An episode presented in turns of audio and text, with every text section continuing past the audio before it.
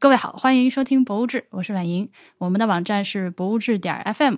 今天这期节目呢，我们有一位新的嘉宾。呃，这位嘉宾呢，他是隐 Y I N 隐隐藏的隐这个黄金珠宝品牌的 CEO 武莹。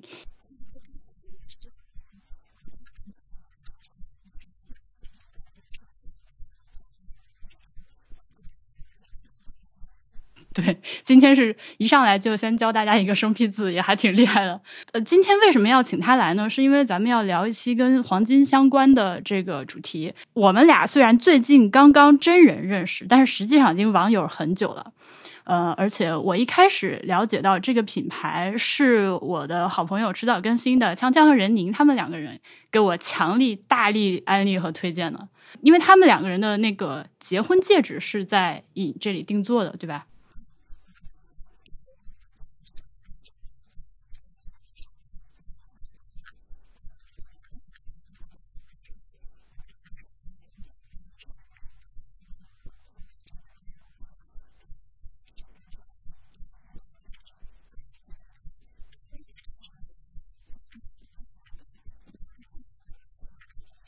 我当时看到的时候，我觉得哇，你们也太会玩了。然后从此之后，就其实一直在心里面记住了这个品牌。但是我们俩直到最近才真人终于认识到，然后就发现原来武银他除了是一个呃黄金珠宝品牌的 CEO 之外，他本人是一个大量看博物馆的人。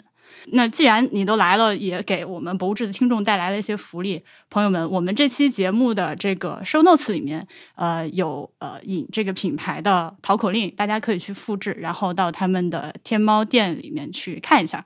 如果你听完我们节目之后，然后在店里面看了之后，对店里面的这些金饰感兴趣的话，呃，我们有一个博物志听众专属的优惠券，就是满两千九百九十九元减一百元的这样一个券。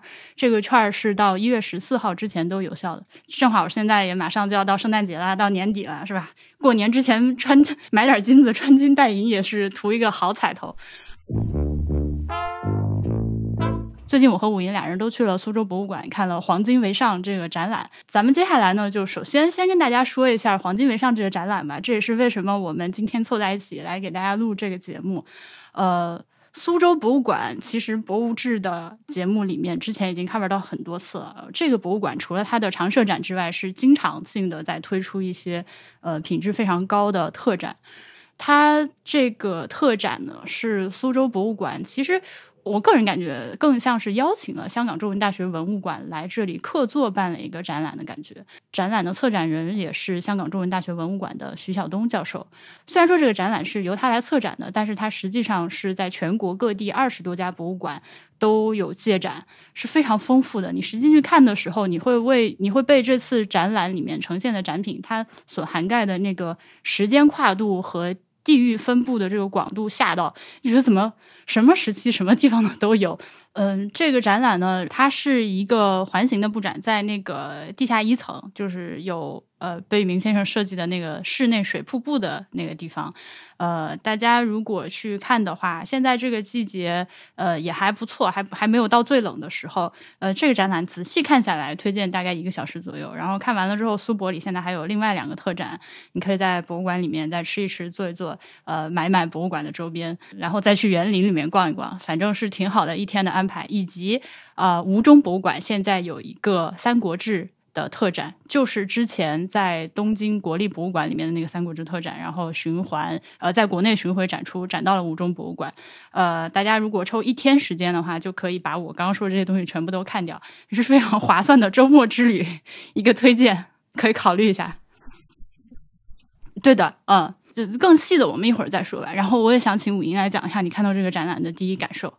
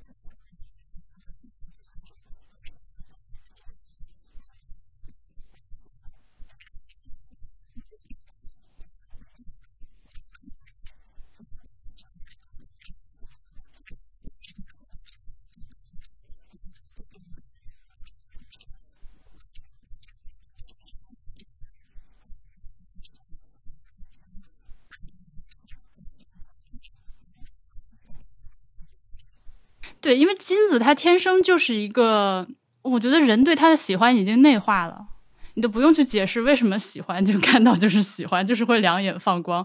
我当时在那个展厅里面就印象很深刻，因为你一直听到旁边的观众呃看到的时候，经过的时候就会哇哇，就是不停的在那边 感叹。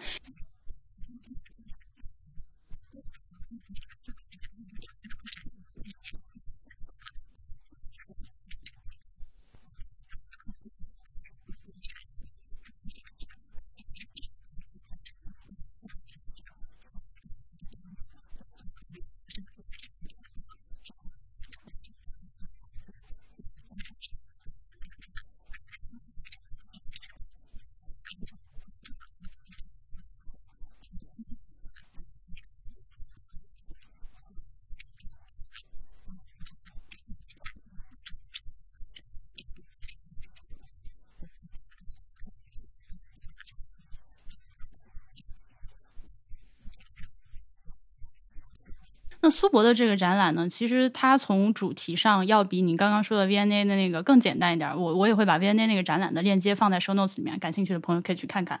呃，苏博的这次其实更加的直给一些，因为我的感觉是他想探讨一个特别大的命题，就是这个展览的目的是为了。全面展示中国古代黄金历史，这是他的那个呃序言里面馆长自己写的，这是很大的一个题目，对吧？大家一听就可能，如果你是一个在做论做论文的学生，听到这个题目现在已经懵了。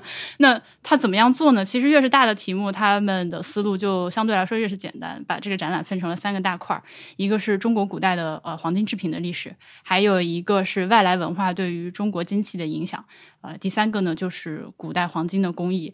那这个展览的第一部分呢，它的标题叫做《沙中浪底爱寻踪：中国黄金制品的历史》。黄金这个东西，它在中国古代的历史其实是非常的，在人类历史其实就非常早，对吧？公元前三千年是吧？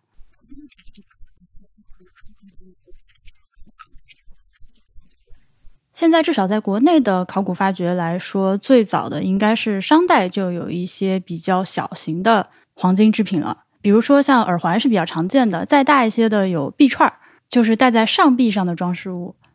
这次展览里面出现的时间最早的一件展品呢，是来自甘肃省的四坝文化的金耳环，距今是四千到三千八百年。从商周时期一直到战国的这段时间，在我们今天认为的中国这块地方上，黄金的应用和造型是南北方区别非常明显的。北方的游牧地区应用黄金的场景要多得多，而且由于他们要不断的辗转嘛，所以经常是做成首饰啊，呃，包括用来装饰兵器、车马随身携带。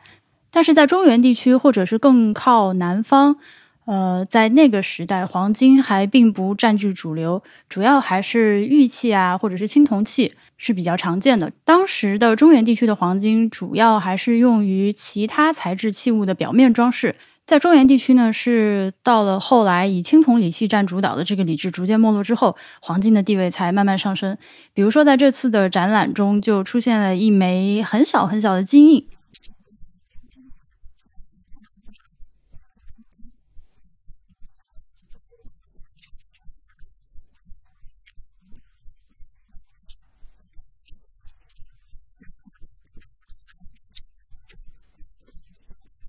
第九，嗯，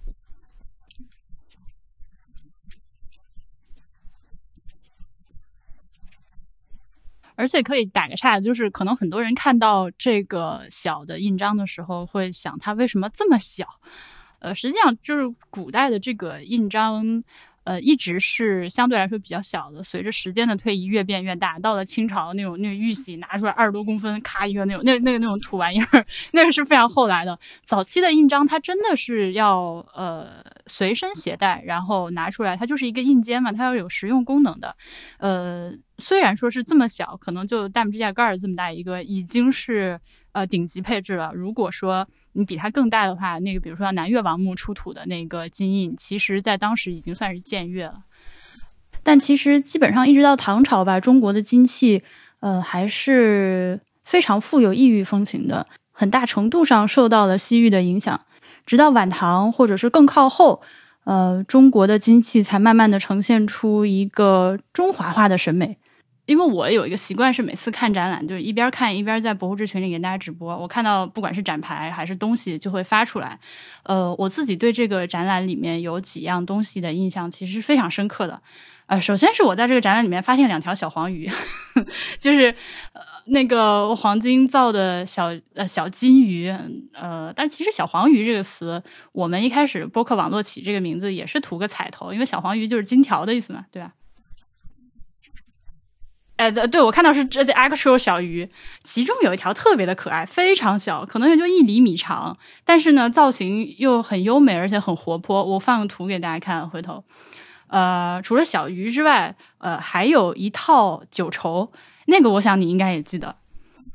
对，那那个是唐代的一套九绸。九绸是个什么东西呢？就是一个铅筒，铅筒里面有很多小签子，呃，你就摇一摇一摇，然后甩出来一根儿，这个签子上就会写着一句话。呃，当时展览里面的这套九九绸特别好玩，是《论语》主题的，我就觉得非常的夸张，哪有喝酒的时候搞这么严肃的东西？比如说“己所不欲，勿施于人”啊，大家一起喝一杯，对。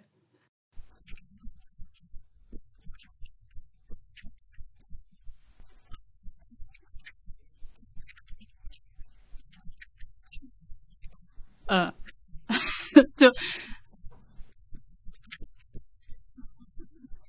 总之，我看到《论语》的时候觉得很好玩，以就是这么如此道貌岸然的主题 用来喝酒，感觉是教导主任在一起喝酒的时候用的东西。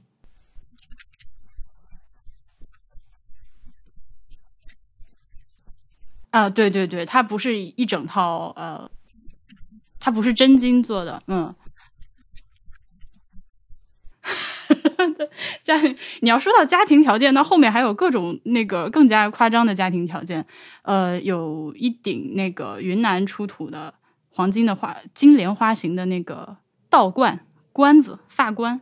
我自从看完《长安十二时辰》之后，每次看到这种莲花造型的道冠，都会想起易烊千玺。我我猜想应该会很沉吧，这么大一个戴在脑袋上，因为因为金子的话。呃，我们其实大家的主观感受都呃直直观感受就是你看着小小一个东西，但是拿在手上它的重量会惊到你。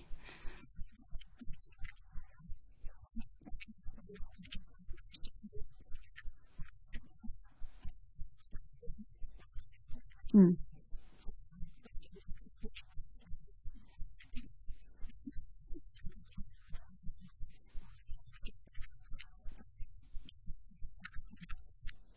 嗯，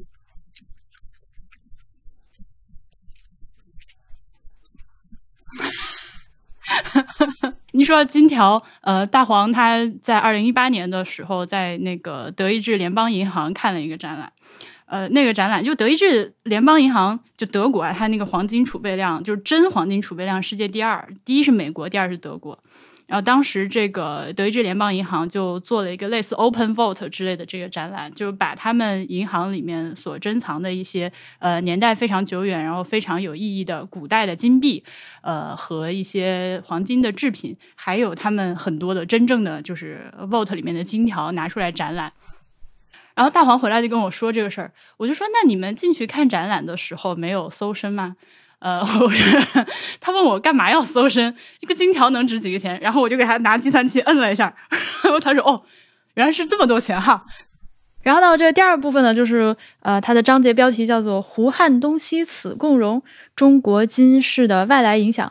在这个部分里面，我想你应该会有一些印象非常深刻的展品吧。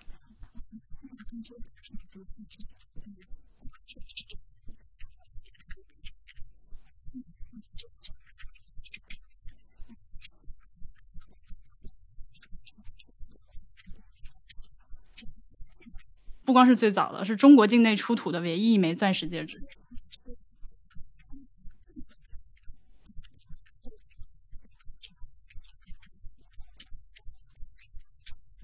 对它展出这枚戒指展出的时候，其实旁边还有另外两枚，一个是呃，一个是一个印章戒指，另外一枚是一块绿松石的呃方形切割的戒指。三个戒指都非常的现代，真的是拿出来立刻就可以戴，而且是我觉得审美很好的那种。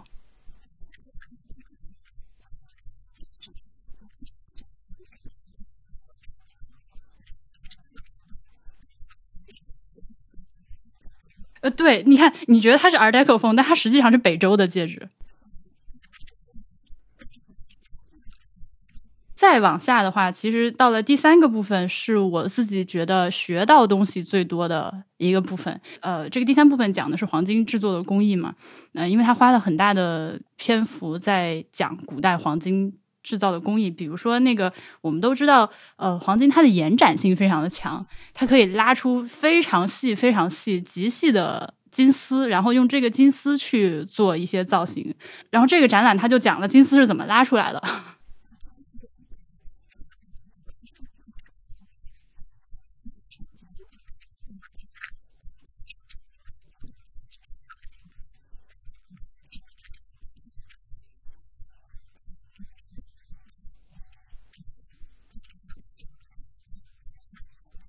其实我们在很多博物馆里面都能看到一些非常能够能够非常完美的体现黄金的延展性的一些展品，而且这些展品往往是这个展厅里面的一个很大的亮点。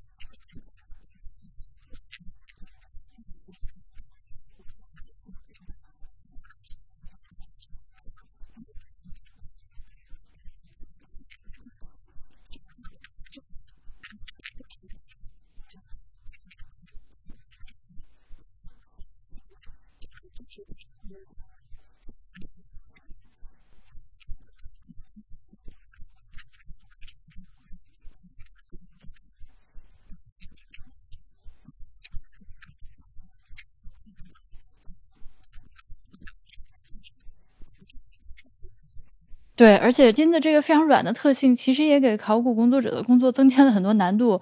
呃，修复的时候要非常的小心翼翼，才能保证它原始的那个状态。呃。博物馆在这个第三部分的展览里面，除了介绍了黄金的延展性之外，它其实还提到了一些其他的古代黄金工艺的做法。比如说，呃，刚刚不是说利用它的延展性拉出了很细的丝嘛？那么，怎样来利用这个很细的金丝扭成各种形状，做出蕾丝的金器？又或者怎么样使用金丝进行编织，做成金网、金链子、金绶带之类的东西？但是这个展览有一个问题，他没有回答，这也是我自己当时没有意识到。然后后来在群里面发这个展览的照片的时候，群友问的就是：呃，古代的黄金它是以什么样的方式提纯出来？然后呢，它的纯度到底是怎样？能不能和今天的这个我们所谓的千足金黄金来相比？这一点博物馆的展览确实没有去讲，可能也是因为太复杂了吧。但总的来说，就是在呃野外的环境中，不管你是去捡到狗头金，还是在河道中间去淘取金沙淘金，或者是开挖金矿，把金子和矿石通过加热啊，呃，通过水银还原啊之类的方法把它分离出来，跟今天的工业化手段相比，肯定是效率非常的低下，然后金子的纯度也是相对要低一些的。但如果我查的没有错的话，古代的黄金提炼还是可以至少做到百分之九十以上的纯度，呃，甚至有的时候可以做到百分之九十九。只是没有办法纯到像今天的千足金这么厉害。嗯，黄金呢，在野生的状态下，其实我们经常会听说“狗头金”这个说法。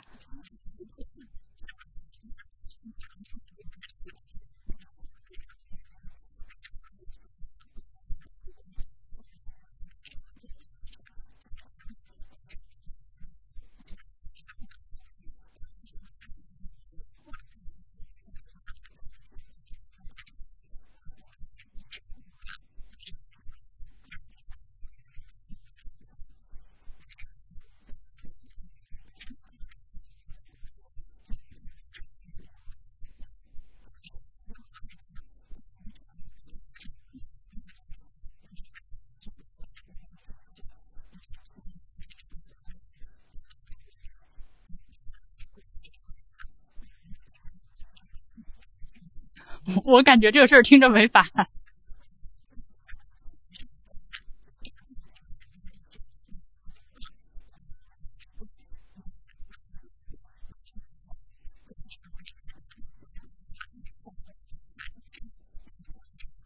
哦。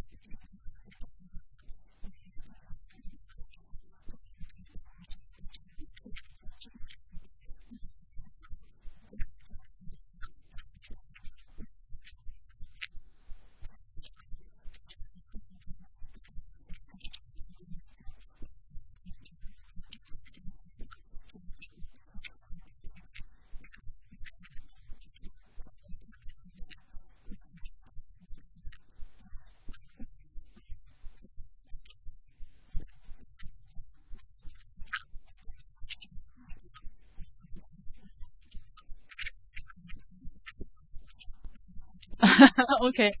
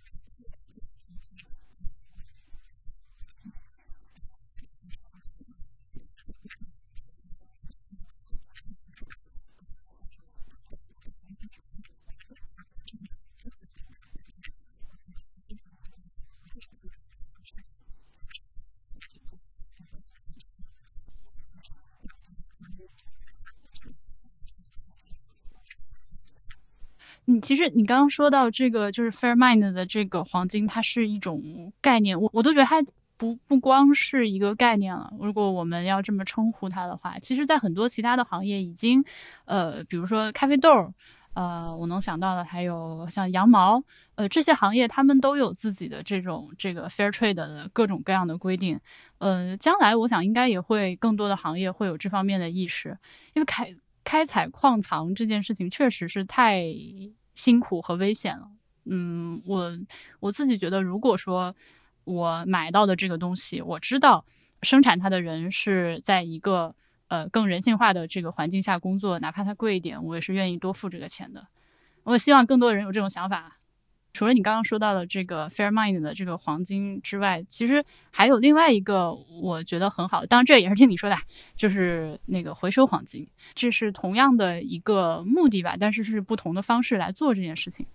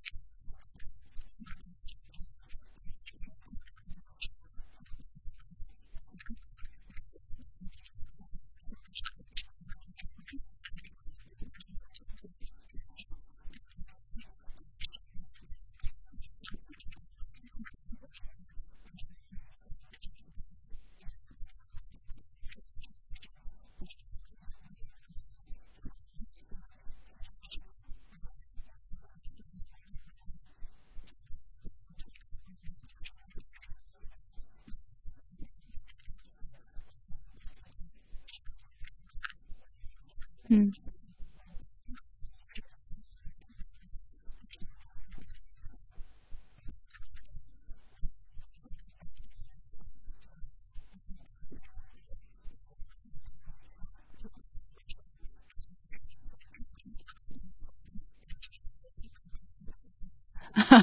哦，我真的有。那咱们刚才给大家介绍的“黄金为上”这个展览，其实，在聊天的过程中也提到了很多我们之前在各地看到的其他博物馆。我还想问问你，有没有什么黄金相关的博物馆是在你的目的地清单上的？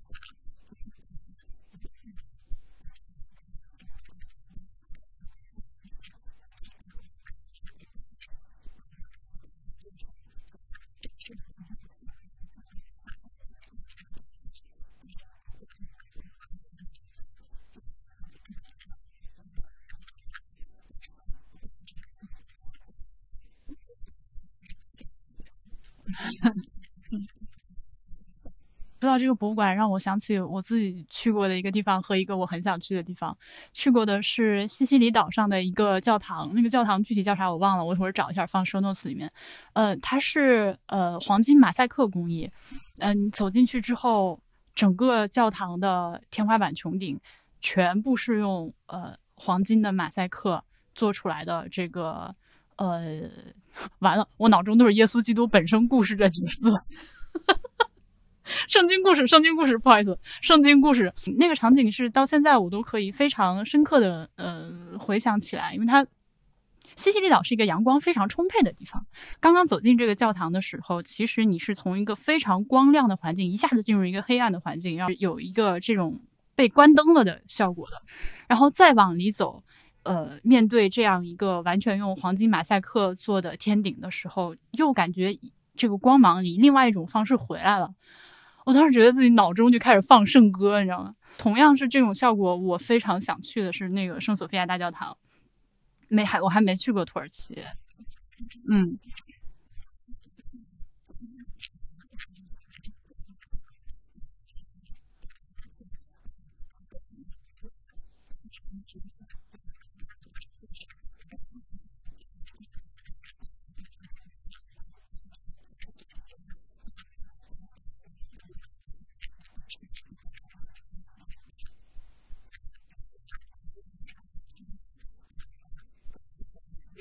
他那个太难了，而且阿拉伯语的书法也算是他们的一个非常呃值得自豪的一种那个非物质文化遗产了。呃，而且这个圣索菲亚大教堂的这个穹顶上面的马赛克，它其实是经历了一个被掩埋、在剥落出来、呃，在剥在人工剥出来的一个过程的。嗯，呃，它曾经作为这个呃清真寺的时候，其实是拿那个白灰全部都盖住了，后来变成博物馆了之后，呃。做了一个这个复原修复的工作，把外面覆盖的这层拿掉，然后黄金马赛克又重新重新露出来。呃，话说回来，它现在又变成了一个清真寺，是吧？就是让人非常的难过这件事情。真的希望能够有生之年赶紧的，趁它在没有做其他更大变动之前，想去亲眼看一看。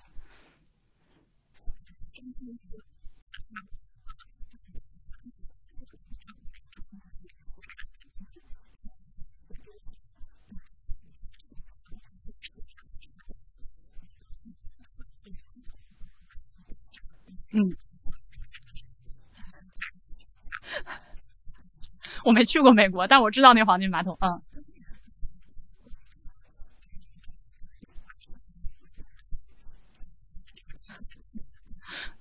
嗯，对，还有川普他们家嘛，没有人比我更懂土豪金。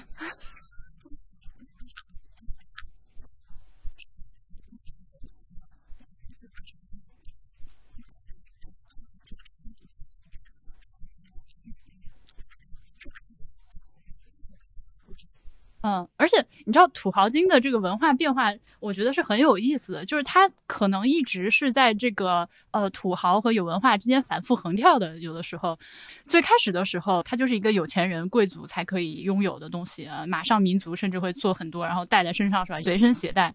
那后面慢慢的开始有一些美学的追求，包括在中国的古代会有一些把呃修仙方式的一些。呃，信仰和那个那个操作吧，就是会相信你如果用纯金的这个杯盘碗碟来吃饭的话，呃，甚至是去服用一些金箔，能够帮助你延年益寿，甚至长生不老。呃，慢慢的就会有很多种奇怪的这个发散。但是到了美式文化里面，我我一想到黄金，其实最直接想到是那个嘻哈大金链子。大金链子是一种 土到极致，但是土出了文化的。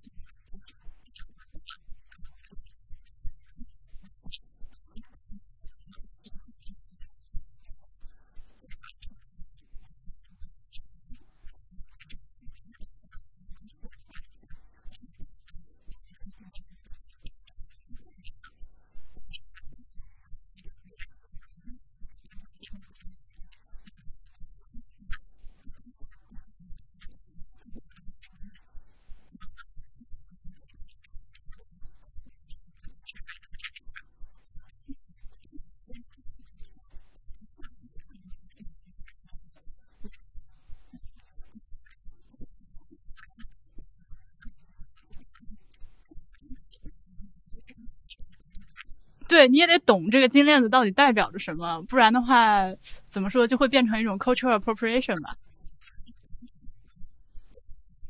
啊，是的，是的，我我没我到现在没有买金链子的原因，就是因为它真的实在是太贵了。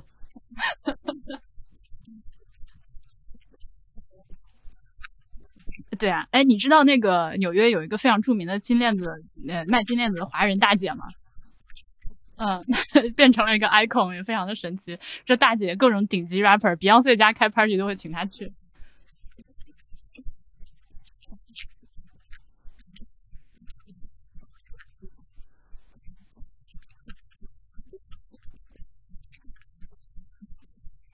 你这几百块钱的预算先别买了，真的，因为你现在花几百块钱买一条不不知道是什么材质镀金的链子，你戴两天的之后，其实金链子的。核心价值就在于它必须是真金链子。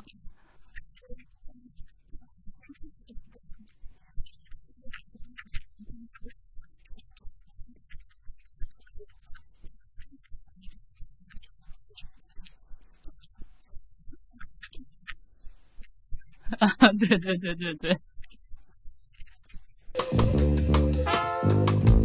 呃，其实说到这儿呢，已经跟大家那个聊了很多关于博物馆里面的黄金。然后接下来的话，其实我想请武银来说一说你们这个品牌。我想知道，就是在博物馆里面看了这么多金饰，会对你有什么影响吗？就决定要做这个品牌的时候。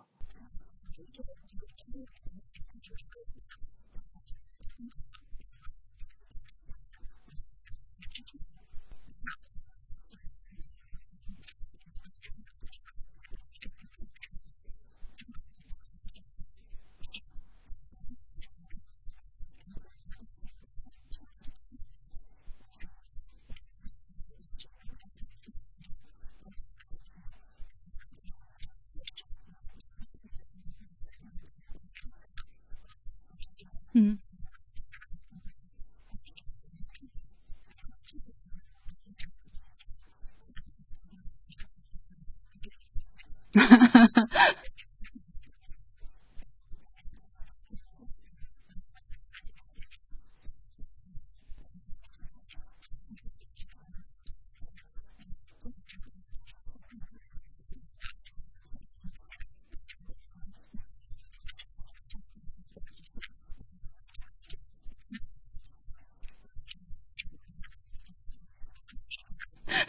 热爱守护，哎，我觉得这个嗯，其实其实我特别特别懂，因为我们经常在看到一些黄金的时候，有一个对照的感觉。首先是呃，日常生活中看到的，就是传统意义上理解的金饰。就大家想到黄金首饰的时候，第一反应可能有的很多，我觉得很多人第一反应可能是觉得土。呃，但是另一方面呢，我们在博物馆里面看到的黄金，你又觉得它那么的高雅，那么的隽永。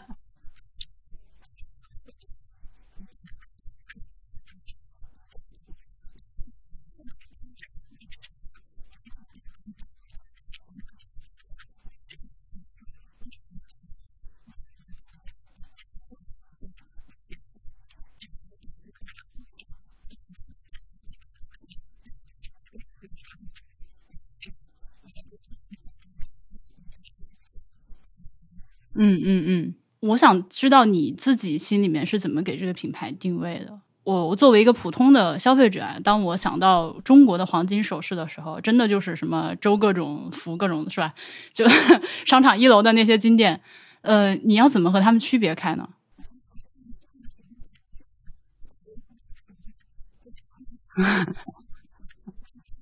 嗯，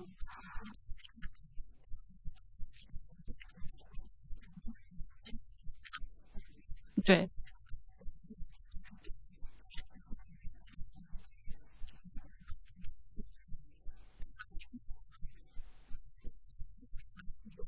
啊，对对对，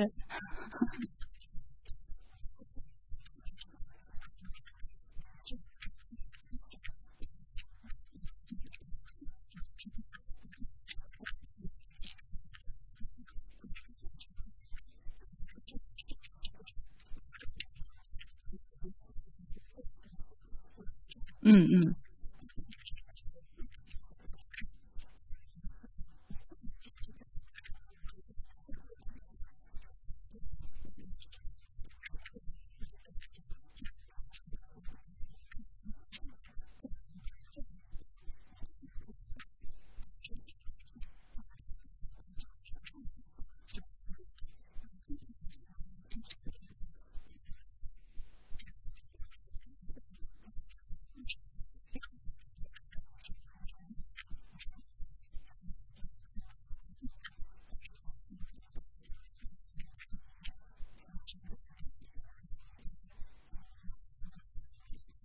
嗯，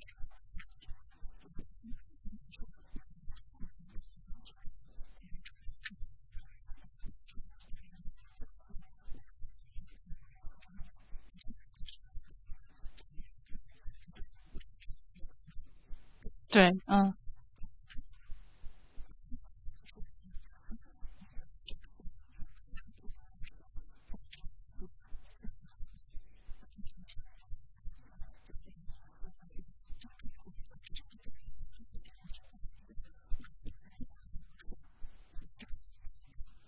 我觉得，呃，作为一个你的朋友和你的品牌的消费者，我会觉得挺替你们捏一把汗的，因为我们刚刚讨论到的这些普遍对于黄金的印象，其实真的是挺根深蒂固的。你要做出一个品牌去试图改变大家对它这个固有的观念，是件很难的事情。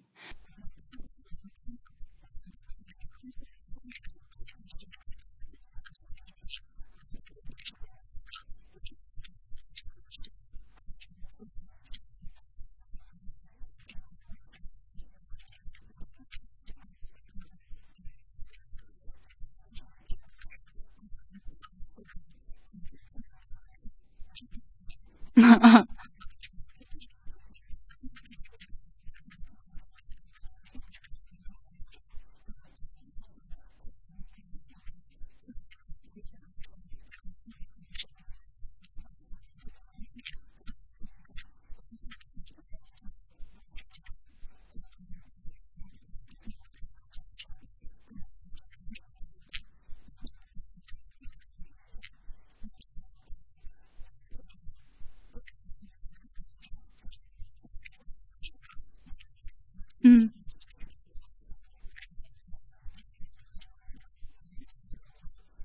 你说到了这个，就是走进传统金店的事儿。因为尹现在其实是有好几家线下店的。我之前在北京的时候去了你们王府中环的那个店，跟朋友们汇报一下，就是它的实物真的是比照照片好看太多了。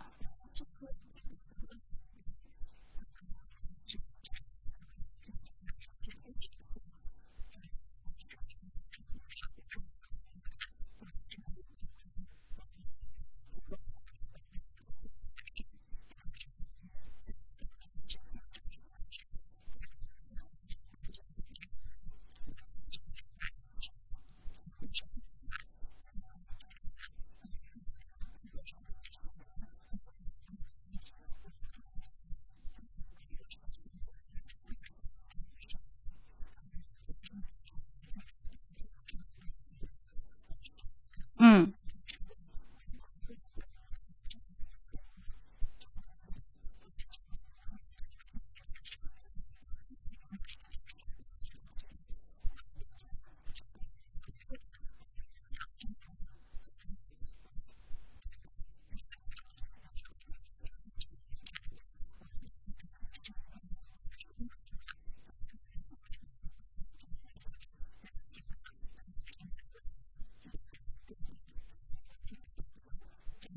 嗯，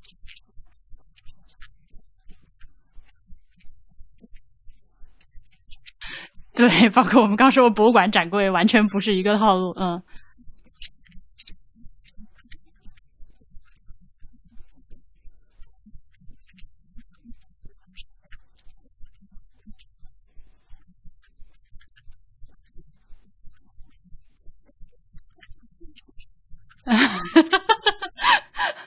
嗯。不过话又说回来，像你刚刚也提到了北京的这个店，你们是一个云端美术馆的这个概念来做的。呃，你们就你自己真的会把呃引的这个珠宝会和博物馆展柜里的那些东西去比吗？在你看看展览的时候，比如说你看到了呃一些很漂亮的戒指，或者是古代的戒指和项链的时候，你会想到自己的东西，然后去做它跟它做一个对比吗？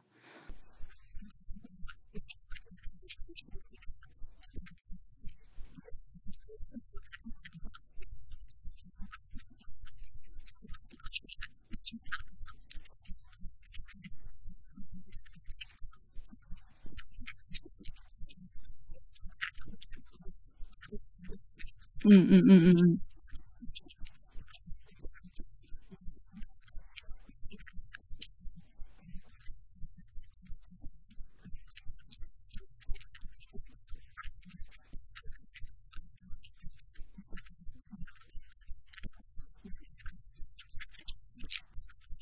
嗯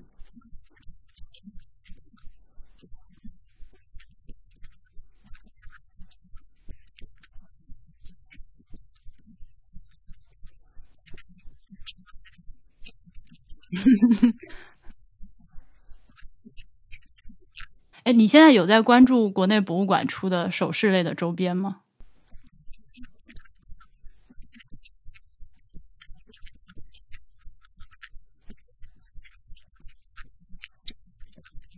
对，单价会比较高。嗯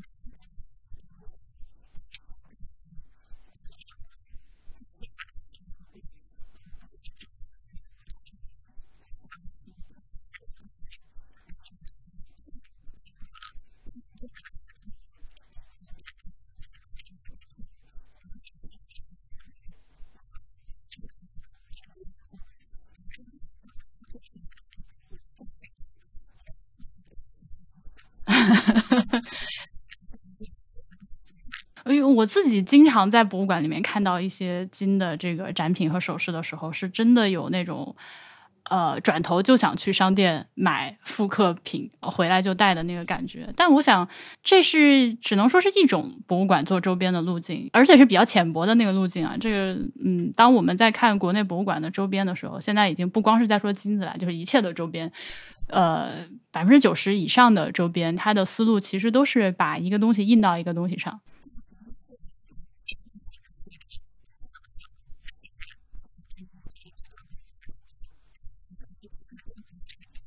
我非常期待你们去做点啥，真的是。大家如果现在一边听我们聊天，一边打开你的这个天猫店，跟我们一起看看的话，你会发现他们的东西是分成了很多系列，而且这些系列是很理科向选题的。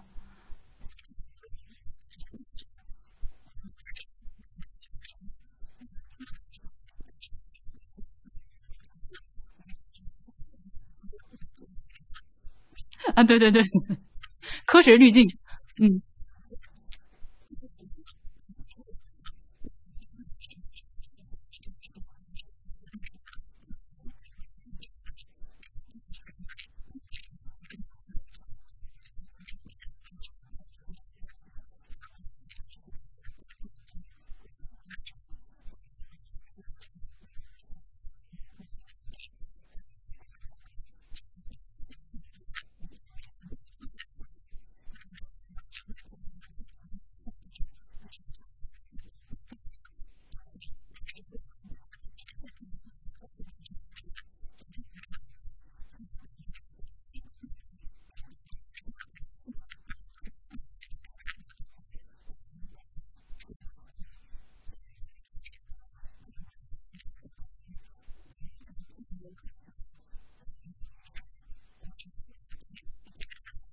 呃，说到这个莫比乌斯环，我作为一个你们品牌的粉丝啊，我觉得必须为你们证明一下。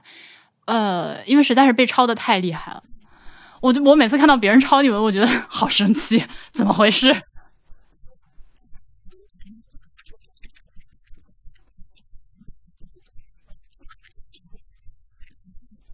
啊，对对对，嗯。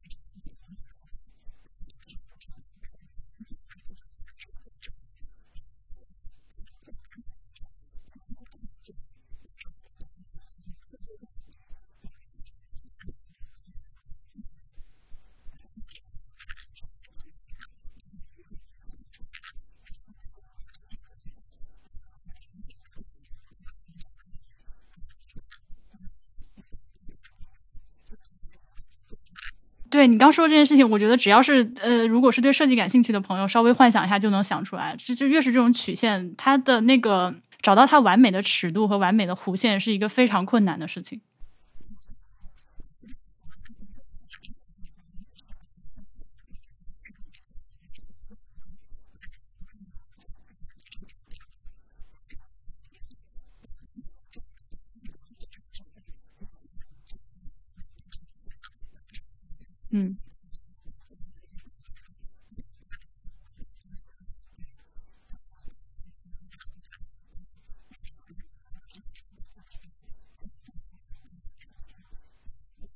嗯，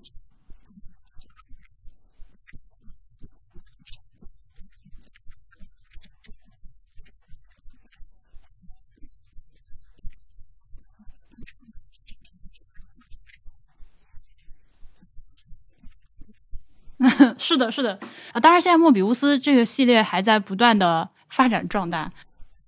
我我自己非常喜欢的一个，大家那个现在手机拿出来看一下，就是耳环。我特别喜欢那对耳环，它是一对儿，然后两个材质呃两个那个表面 finish 是不一样的，一个是抛光的，一个是砂光的，两个都很漂亮。我放个链接吧，朋友们。呃，突然变成了种草节目。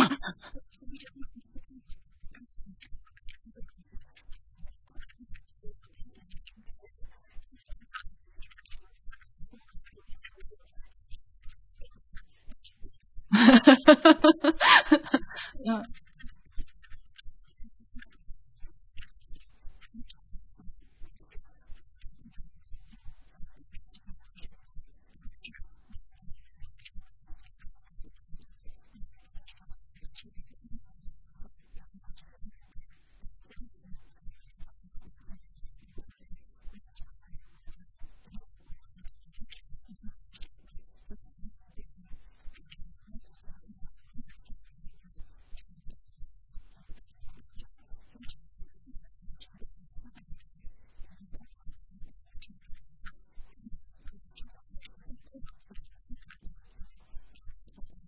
我自己，我再说两个我印象特深刻的，一个是脉冲星系列。我当时看到时候想，哇哦，居然有珠宝品牌在做这个概念。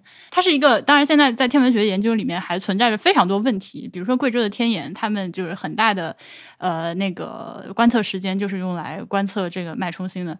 你可以想象一个恒星体量的星星，它在以一秒钟多少次的速度在旋转。而且它是两端发光的一个灯塔。之所以知道它在旋转，就是因为它在以一个非常高频的速度在不停的亮灭亮灭。天文学家观测到它，在对它进行一些研究，这是非常恐怖的一件事情。太阳那么大体量的一个东西，在以这样的一个速度在旋转，而且它还没有炸。所以，就我我在听波比跟我解释脉冲星是什么的时候，我心里面就是一万个问号。觉得它就是非常的酷。那影视有一个系列是以脉冲星为主题来做的，我不知道你们当时做的时候研究过脉冲星吗？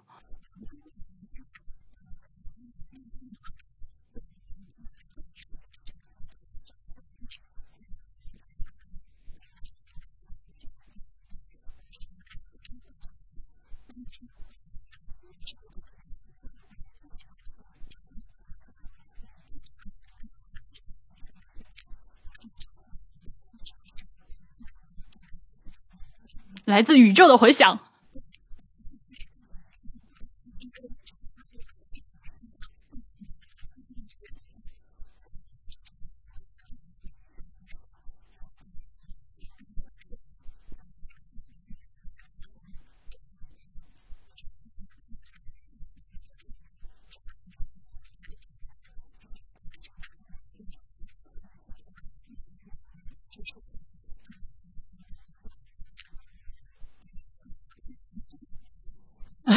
是的。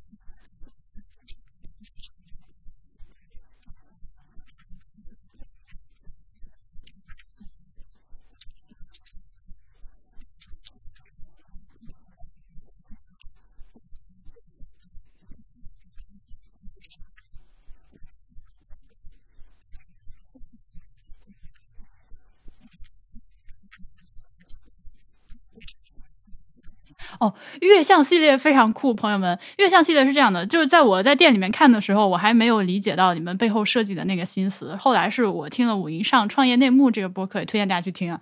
如果你对这个创业感兴趣的话，上创业内幕播客那期聊到了月相，它是可以根据呃你自己出生时候的月相来进行选择的。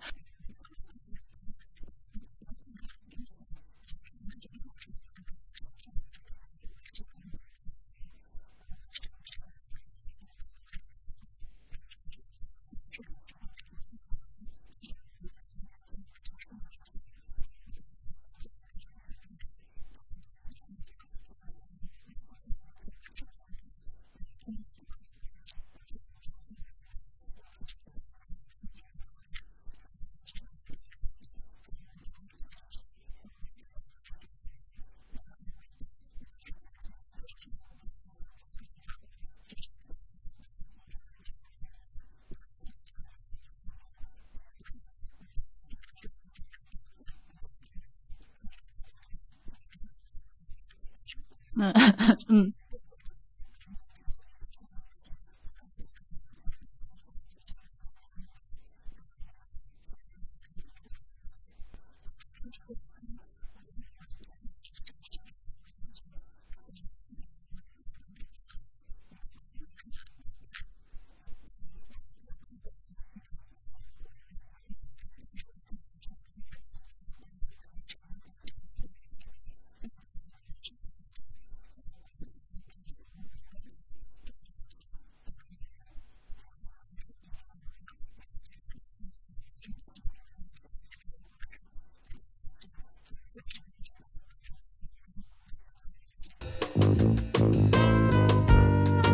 我们今天这个聊天特别开心，呃，再再跟大家重复一下我们的那个本期节目附带的福利，就是在我们的 show notes 里面，还有我们的微博的评论里面，大家都可以去复制一个淘口令，然后拿着这个淘口令去你的天猫店看一看，如果你有喜欢的话，呃，可以趁此机会给自己选购一件呃节前的小礼物。如果你本人是在北京、上海或者是深圳的话，影都有线下的实体店。呃，我自己是强烈推荐大家去店里先看看，因为我真的觉得图片反映不出来那个实物的质感。对，店铺的地址我也把它放在这个这次的页面上吧。呃，那我们有机会再请吴英回来一块儿跟大家聊黄金的这个话题。感谢大家的收听，拜拜。